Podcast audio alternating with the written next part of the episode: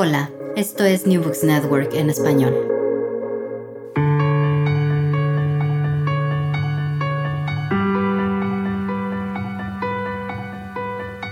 Todo comenzó ayer. Un podcast de la Asociación Española de Historia Económica.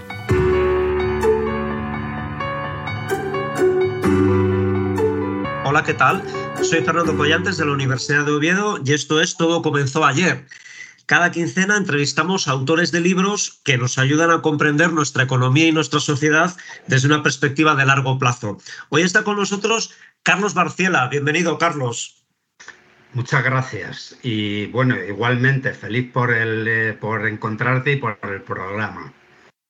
Carlos Barciela es profesor emérito de Historia e Instituciones Económicas en la Universidad de Alicante y a lo largo de su carrera como investigador se ha distinguido especialmente por trabajar la historia económica del franquismo, campo en el que ha sido un maestro para generaciones de profesores, entre los cuales me incluyo. Sus libros, eh, entre sus libros se encuentran La España de Franco, 1939-1975, Economía, escrito junto con sus compañeros Inmaculada López, Joaquín Melgarejo y José Antonio Miranda, Ni un español sin pan, la Red Nacional de Silos y Graneros, y como coordinador Autarquía y Mercado Negro, el fracaso económico del primer franquismo. Hoy nos visita para hablar sobre su libro más reciente, Con Franco vivíamos mejor, pompa y circunstancia de 40 años de dictadura, que acaba de publicar la editorial Los Libros de la Catarata. En el prólogo del libro, Carlos, escribes, desmontar los supuestos progresos de España que se atribuyen al dictador me parece que es una obligación de quienes practicamos la historia. Y yo me pregunto, ¿sobrevive en la España de hoy el discurso triunfalista que la dictadura hacía de sí misma? Eh, lamentablemente sí.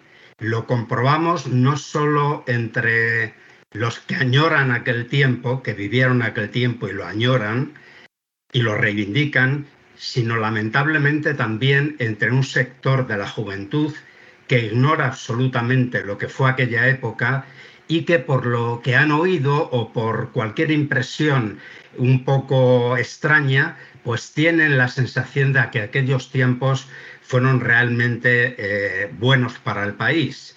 De manera que la tarea eh, de los historiadores de desmontar esos mitos creo que es importante. En este sentido, eh, debo decir una cosa y con ello acabo, y es que tenemos que tener siempre presente que la propaganda es muy barata. Y el régimen franquista, como todos los regímenes eh, totalitarios, fue experto en la utilización de la propaganda. El papel del BOE es muy barato.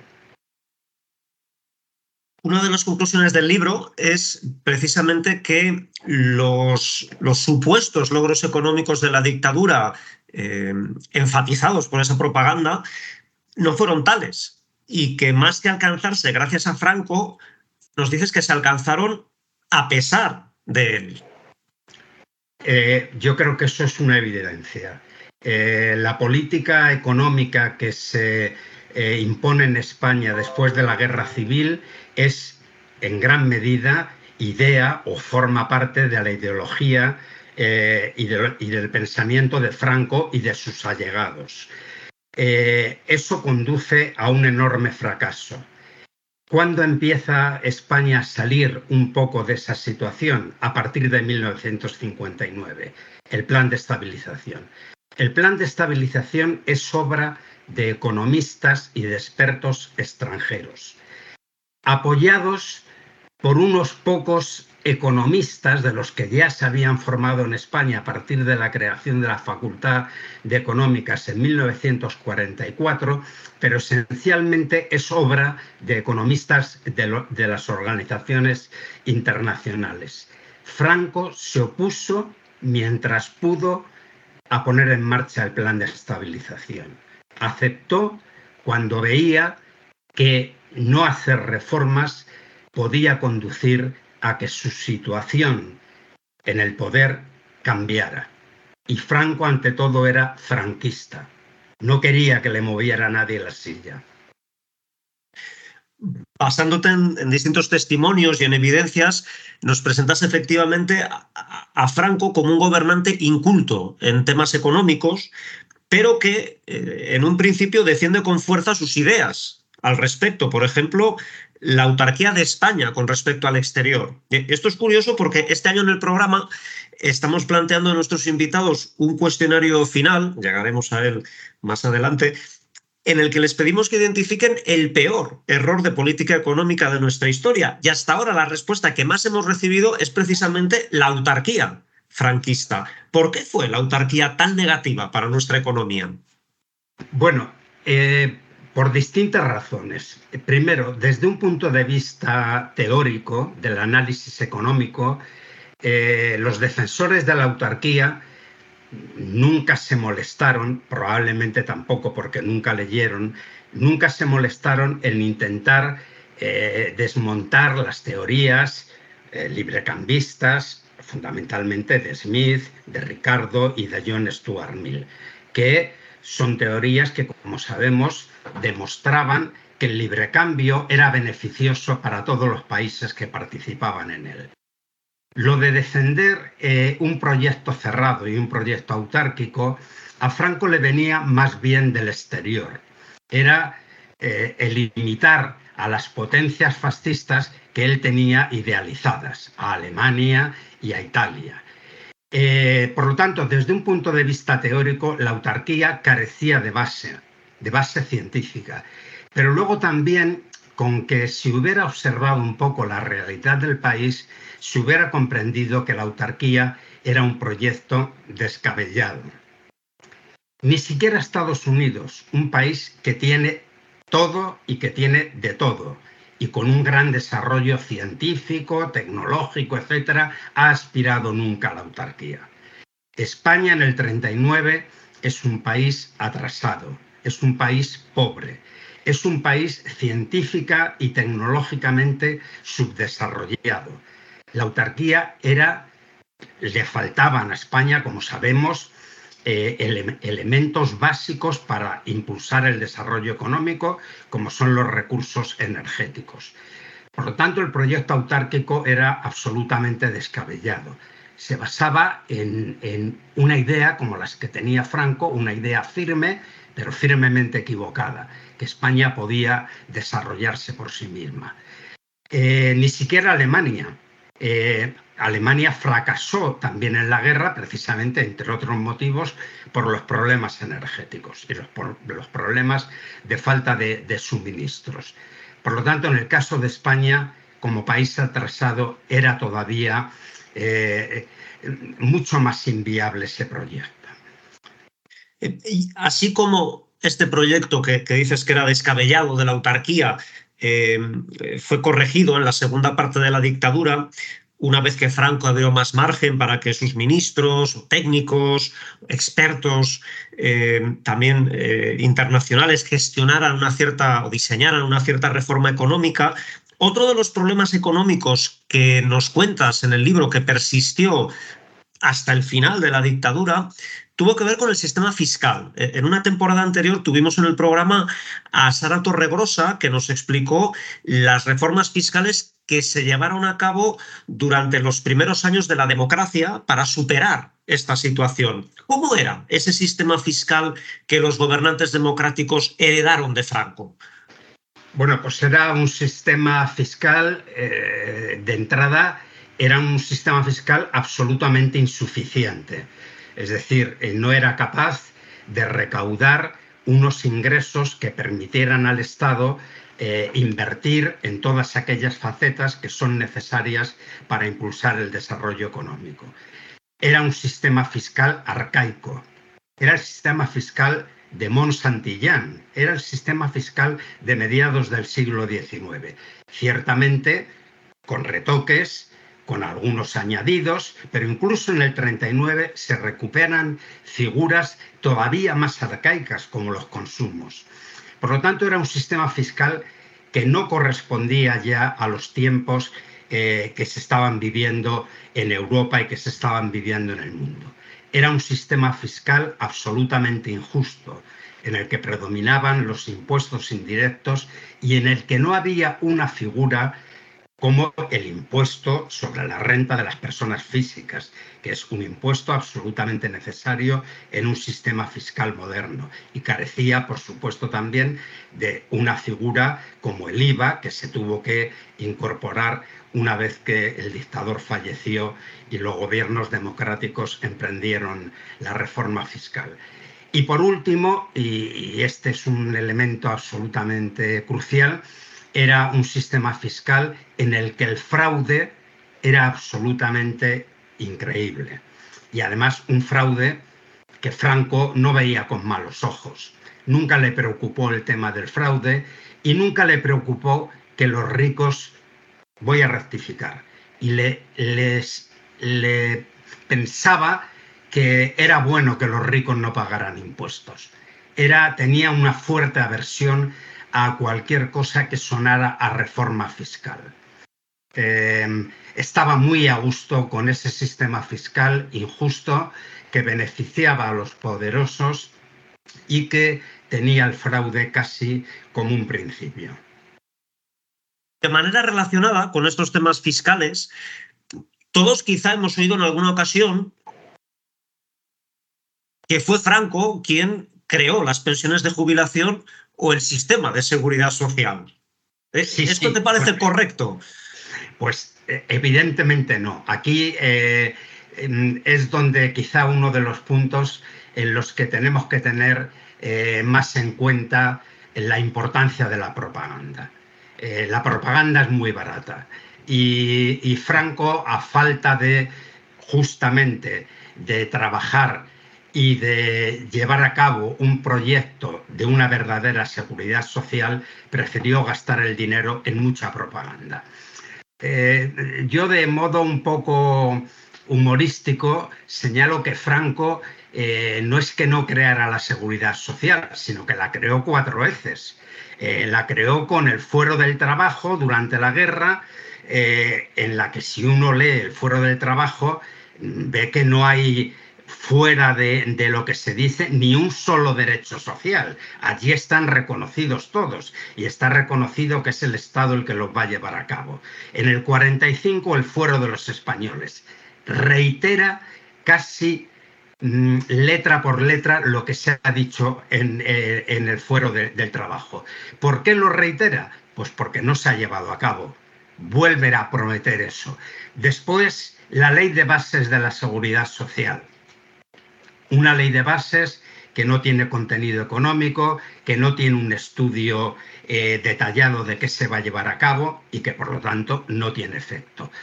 Se crea finalmente, entre comillas, la seguridad social en el 67, pero solamente tenemos que leer a los autores eh, que se encargan de llevar a cabo de verdad eh, la seguridad social, las carencias de ese conjunto disperso de derechos que se habían creado, de prestaciones muy incompletas, que eso no era un sistema de seguridad social. Ni era gratuito, ni era universal, ni contemplaba todas las prestaciones que contempla un sistema de seguridad social y en el libro yo he incluido otra cosa que me parece eh, muy relevante destacarla, y es que todos los tratadistas que se han ocupado de la cuestión de los derechos humanos reiteran de manera insistente que eh, el, digamos, el poder disfrutar de un sistema de seguridad social solo puede ser cierto si viene acompañado del disfrute de los derechos básicos. Es un conjunto el de los derechos, no se pueden aislar. Esto ya eh, los filósofos políticos eh, ingleses, Locke, etcétera, ya lo decían. Eh, los derechos se pueden solamente disfrutar en su conjunto. No son susceptibles de separación eh, o de anulación parcial a juicio o a gusto de los gobernantes. Tiene que ser un conjunto. Y esto acabo muy pronto con un ejemplo. ¿Cómo se puede hablar de un sistema de seguridad social en un país bajo un régimen dictatorial en el que los trabajadores no podían opinar? no podían hablar sobre estas cuestiones. Era un sistema de, seguridad social como mucho otorgado, fuera de lo que eh, los propios ciudadanos hubieran podido diseñar y querer. Otro de los muchos puntos negros, Carlos, de, la economía franquista que identificas tiene que ver con el mundo de la ciencia, la investigación, también la educación. Claro. Eh, aquí se unen dos cosas. Eh, primero, eh, en, el libro comento eh, largo y detallado, este no es el momento, eh, la cantidad ingente, lo que he dicho antes, el BOE lo, aguanta todo, es muy barato. publicar disposiciones sobre la ciencia, el Consejo Superior de Investigaciones Científicas, la creación de nuevos institutos dentro del Consejo, la publicación de revistas, bueno, todo un largo etcétera que no pasaban prácticamente del papel. Eh, aquí en lo que hay que fijarse eh, yo creo que es en varias cuestiones. Primera, eh, el nivel de represión. la represión que se ejerció durante la guerra y sobre todo a partir de 1939 sobre la población española tuvo uno de sus objetivos centrales en los maestros, fundamentalmente en las maestras, porque eran muchas, y en los científicos, desde ejecuciones a separaciones de sus cátedras al, eh, exilio. Eh, bueno, ¿cómo se puede construir un sistema científico o de educación a partir de esta represión? Hubo autores cercanos, eh, quiero decir políticos cercanos a Franco, como por ejemplo en relación de Martín, en relación a la institución libre de enseñanza, eh, que decían que de la institución libre de enseñanza no debían quedar ni las piedras. Y decía P. Martín textualmente que lástima del siglo XIX en el, que, España ya no tenía la Inquisición para haber dado, decía textualmente, su merecido a estos cursis de la institución libre de enseñanza. Hacia ellos se dirigió duramente la represión. Y luego está el tema del presupuesto. Eh, lo hemos comentado. ¿Qué partidas, lo comento en el libro, qué partidas se dedicaron para la educación, eh, para las ciencias, para la investigación, no se encuentran. Hasta 1959 España vive, como dijo Francisco Comín, con unos presupuestos de guerra. Sin dinero, sin inversiones, no hay educación, ni hay ciencia, ni hay tecnología. esas, cosas no se pueden improvisar. Eh, el libro ofrece también numerosas ilustraciones de los problemas de calidad de vida a que tuvieron que enfrentarse los españoles durante la dictadura. Nos hablas, por ejemplo, de los gravísimos problemas nutricionales que muchas personas sufrieron en los años 40 y de los que hablamos en, un episodio previo de nuestro podcast con Miguel Ángel del Arco. Eh, también nos hablas, y con esto quiero que concluyamos, de problemas en el acceso a una vivienda digna. Eh, por poner un ejemplo entre muchos, compartes eh, en el libro un recuerdo de tu infancia en Carabanchel, eh, que es la construcción de colonias como Pan Bendito, Velázquez, eh, y dices, eran colonias carentes de servicios, con casas muy humildes y de mala construcción, que nacieron predestinadas a convertirse en barrios marginales. Colonias que los chicos del pueblo de Carabanchel, bastante aguerridos, por cierto, apenas nos atrevíamos a pisar. ¿En qué consistieron las políticas de urbanismo y vivienda de los gobiernos franquistas en esos años de éxodo rural, de gran crecimiento de las ciudades? Fue una política eh, eh, muy débil. Eh, volvemos en estos aspectos, los economistas lo sabemos bien. Sin presupuesto, sin fondos presupuestarios, no se pueden llevar a cabo ningún tipo de políticas.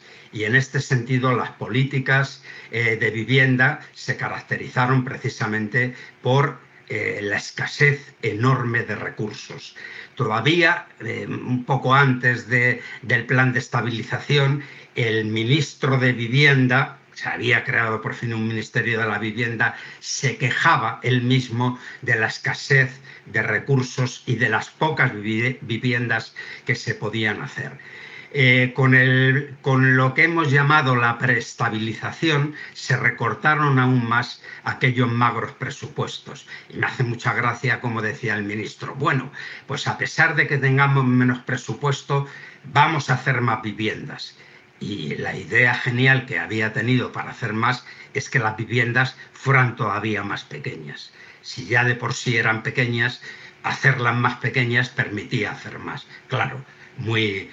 Eh, yo este, este es un tema que, como muy bien señalas, más allá de las cifras, etcétera, que se pueden consultar, eh, está esa vivencia eh, es un privilegio de la edad. El ser ya tan mayor, pues me llevó a conocer Carabanchel Alto era un pueblecito cuando yo vivía en él de niño, eh, que con la eh, inmigración pues empezó a, pues eso, empezaron a crearse estas colonias como, como el Pan Bendito, como Caño Roto, etcétera, colonias realmente con unas condiciones muy, muy elementales, ¿no? y, como digo, destinadas a convertirse eh, en lugares eh, pues prácticamente de, marginalidad. Pero es que incluso en los años 60, en los años 60 todavía se construyeron eh, poblamientos chabolistas en Carabanchel, como por ejemplo el de La Fortuna. Prácticamente un gran pueblo sin ningún tipo de servicio, sin agua corriente, sin alcantarillado. Eh, finalizaré con una cosa. El cronista oficial de Madrid, y yo creo que esto nos vale mejor que cualquier dato, eh, señalaba que cuando muere Franco, Madrid era la capital de Europa que tenía una mayor población chabolista. Con esto creo que lo digo todo más chabolas que en cualquier otra capital eh, europea. Ese fue el resultado. El cuestionario imposible.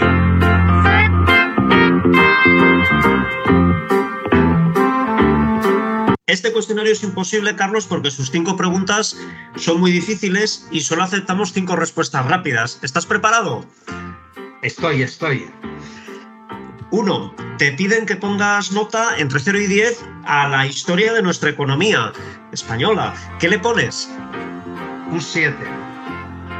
Dos, tienes una máquina del tiempo para ir hacia atrás y corregir el peor error de política económica de nuestra historia. ¿Cuál sería? Pues la autarquía. No, no, voy, a, no voy a ser innovador. Tres, también puedes elegir cuándo vas a nacer. ¿Te quedas con tu fecha de nacimiento o la cambias por otra, anterior o posterior? Anterior nunca. La mía o, posterior. Uno de nuestros oyentes va a tener tiempo para leer un único libro sobre economía, sociedad, historia. ¿Cuál le recomiendas? Los principios de economía política de John Stuart Mill. Y cinco, en una vida paralela no eres profesor de universidad. ¿Qué eres? Eh, geólogo. Carlos Barciela, profesor emérito de Historia e Instituciones Económicas en la Universidad de Alicante y autor del libro Con Franco vivíamos mejor, pompa y circunstancia de 40 años de dictadura, publicado por la editorial Los Libros de la Catarata. Muchas gracias por acompañarnos en el programa de hoy. Muchas gracias, Fernando, a vosotros.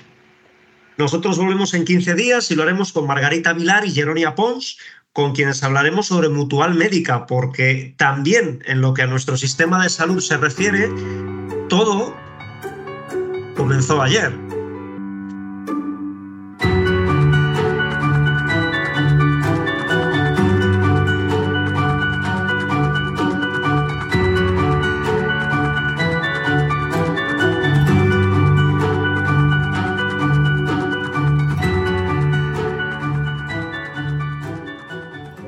Gracias por escuchar New Books Network en español.